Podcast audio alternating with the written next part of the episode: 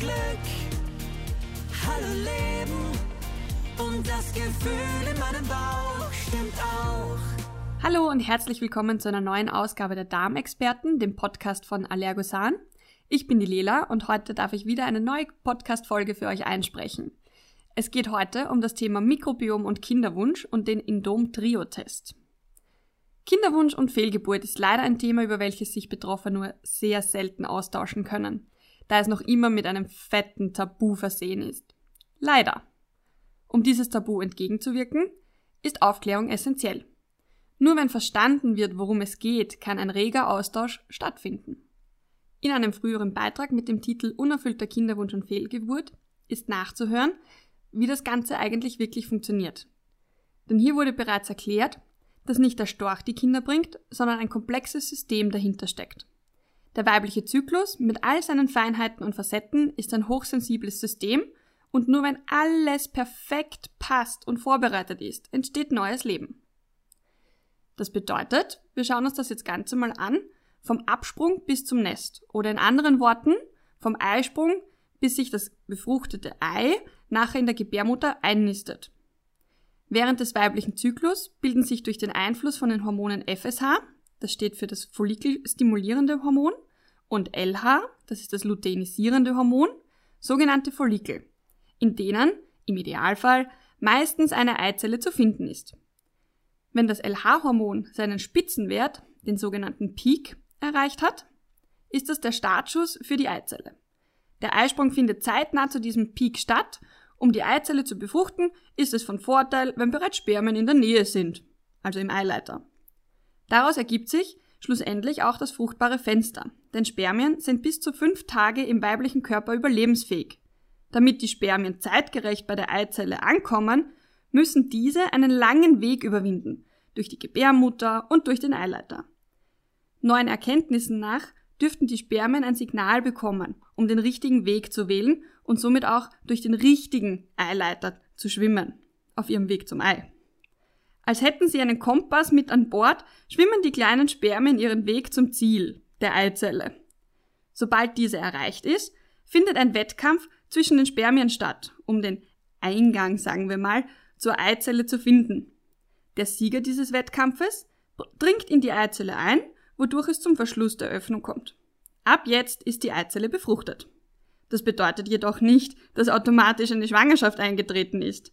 Zu diesem Zeitpunkt erhält die Mutter noch keinen Hinweis darauf, dass möglicherweise neues Leben entsteht. Die befruchtete Eizelle, zu diesem Zeitpunkt nennt man sie dann Zygote, muss jetzt den Weg durch den Eileiter passieren, der bereits erste Hindernisse bringt. Im schlimmsten Fall bleibt die befruchtete Eizelle hängen und nistet sich bereits im Eileiter ein. Das hätte fatale Folgen, denn eine sogenannte Eileiterschwangerschaft kann absolut lebensbedrohlich für die Mutter sein. Auf ihrem Weg teilt sich die Zygote immer weiter und ist etwa am Ende des Eileiters bereits eine Morula. Das bedeutet ein kugeliger Organismus aus etwa 16 bis 32 Zellen. Der Weg durch den Eileiter bis in die Gebärmutter umfasst eine Reise von etwa drei Tagen. In der Zwischenzeit hat sich die Gebärmutter vorbereitet, um den Zellhaufen nach auch adäquat begrüßen zu können. Durch den Einfluss von Östrogen und Progesteron, wieder zwei essentielle Hormone des weiblichen Zyklus, wurde die Gebärmutterschleimhaut aufgebaut und für die Einnistung vorbereitet. Die Morula wandelt sich in eine sogenannte Blastozyste um und versucht, sich an der Gebärmutterschleimhaut anzuheften. Dabei sind viele komplexe Prozesse wieder im Gang die, die Eizelle aufbrechen lassen, damit eine Verschmelzung mit der Gebärmutterschleimhaut überhaupt möglich ist. Wer sich in einer Kinderwunschbehandlung mittels künstlicher Befruchtung befindet, dem sind Verfahren wie Embryo Glue und Assisted Hatching absolut nicht fremd. Dabei wird genau dieser Prozess des Aufbrechens und Anheftens unterstützt. Sobald die Verschmelzung erfolgreich war, beginnt die Produktion des HCG. Nochmal ein Hormon. Diesmal steht es für das humane Chorion-Gonadotropin, welches die Mutter in ein paar Tagen hoffentlich vor Freude strahlen lässt. Es ist das Hormon, das dafür verantwortlich ist, dass ein Schwangerschaftstest positiv ausfällt. Sofern keine Pathologien vorhanden sind, wird dieses Hormon ausschließlich bei einer Schwangerschaft produziert. Im Blut ist dieses Hormon früher nachweisbar als im Urin. Logisch. Deswegen wird bei manchen Frauen in speziellen Fällen auch frühzeitig ein Bluttest durchgeführt, bevor an einen positiven Urintest überhaupt noch zu denken ist. Zum Beispiel wird dieser Weg bestritten, wenn die Frau an einem Kiergendefekt leidet. Durch das fehlende Kiergen funktioniert das Immunsystem etwas anders und sorgt dafür, dass der Embryo immer als fremd erkannt wird und somit abgestoßen wird. Natürlich gibt es auch Frauen, die bereits mehrmals schwanger waren, es jedoch gar nicht wussten, da die Kiergene ihren Teil dazu beitragen. Genau wie bei der Ermittlung des Eisprungs, wie in dem früheren Beitrag erwähnt, werden Frauen mit Kinderwunsch wahre Detektive, um ihren Wunsch von einem gesunden Baby zu erfüllen. Und hier kommt der Endom-Trio-Test ins Spiel. Der Endom-Trio-Test ist eine tolle Möglichkeit, Frauen mit Kinderwunsch zu helfen, leichter schwanger zu werden.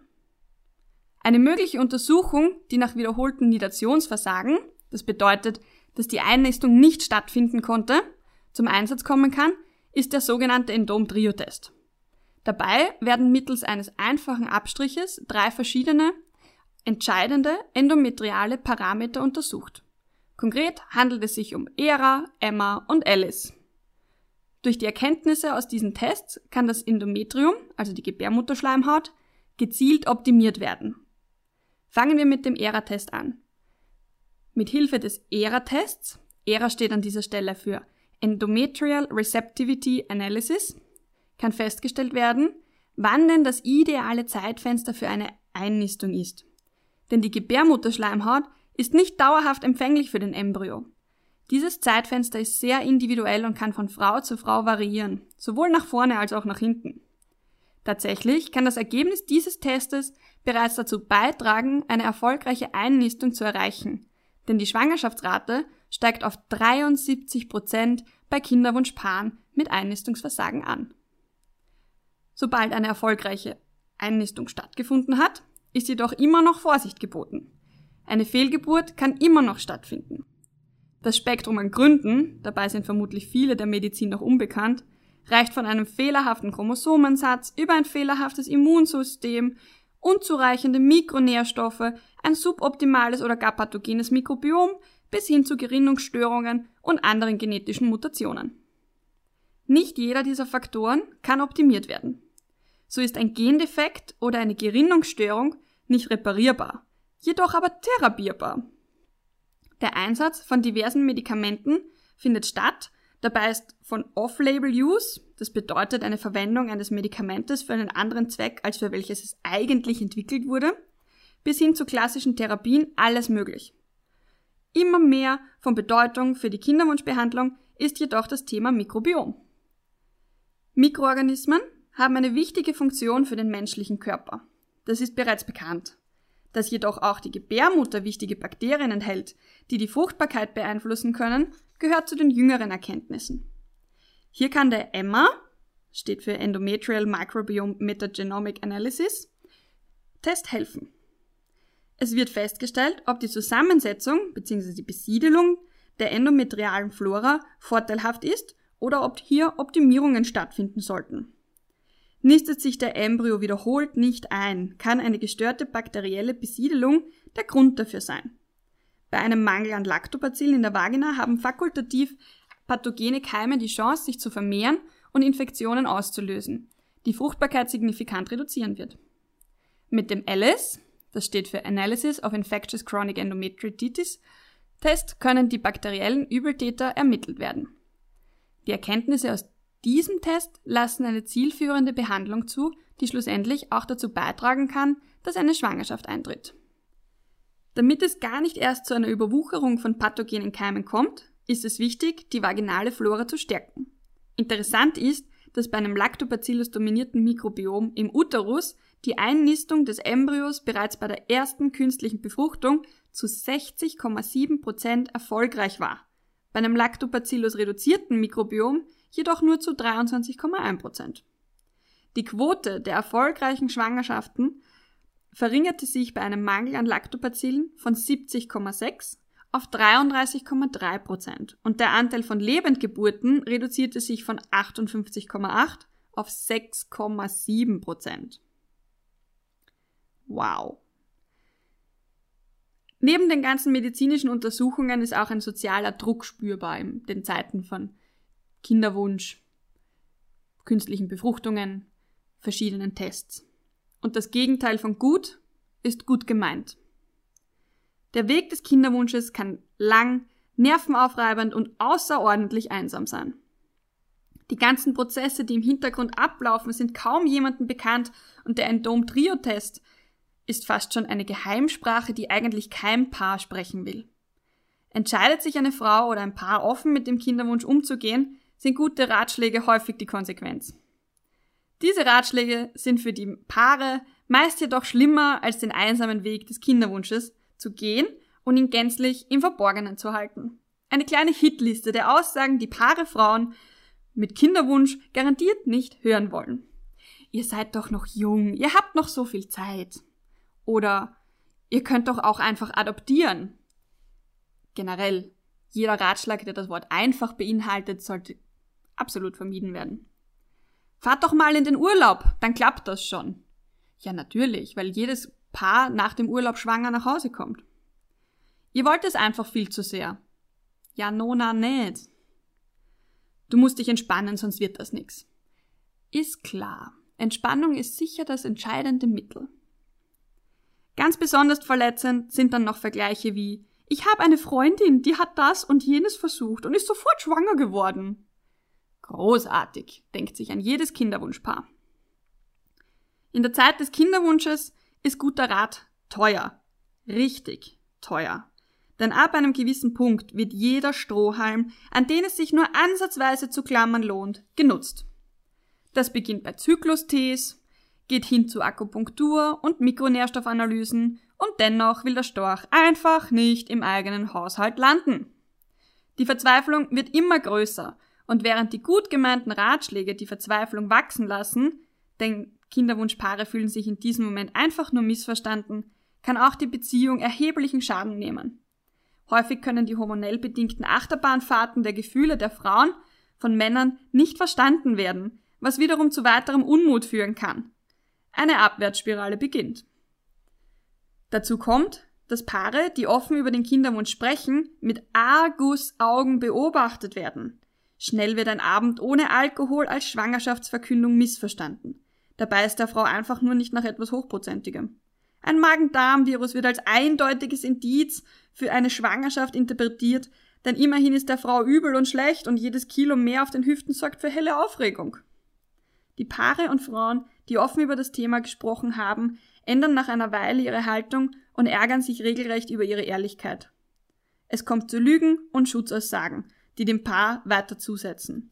Häufig wird gelogen, dass der Kinderwunsch nicht mehr relevant ist, weil etwas anderes im Vordergrund steht. Jede dieser Lügen lässt den Glauben an ein Wunder, das eigene Wunder Mensch, weiter verschwinden.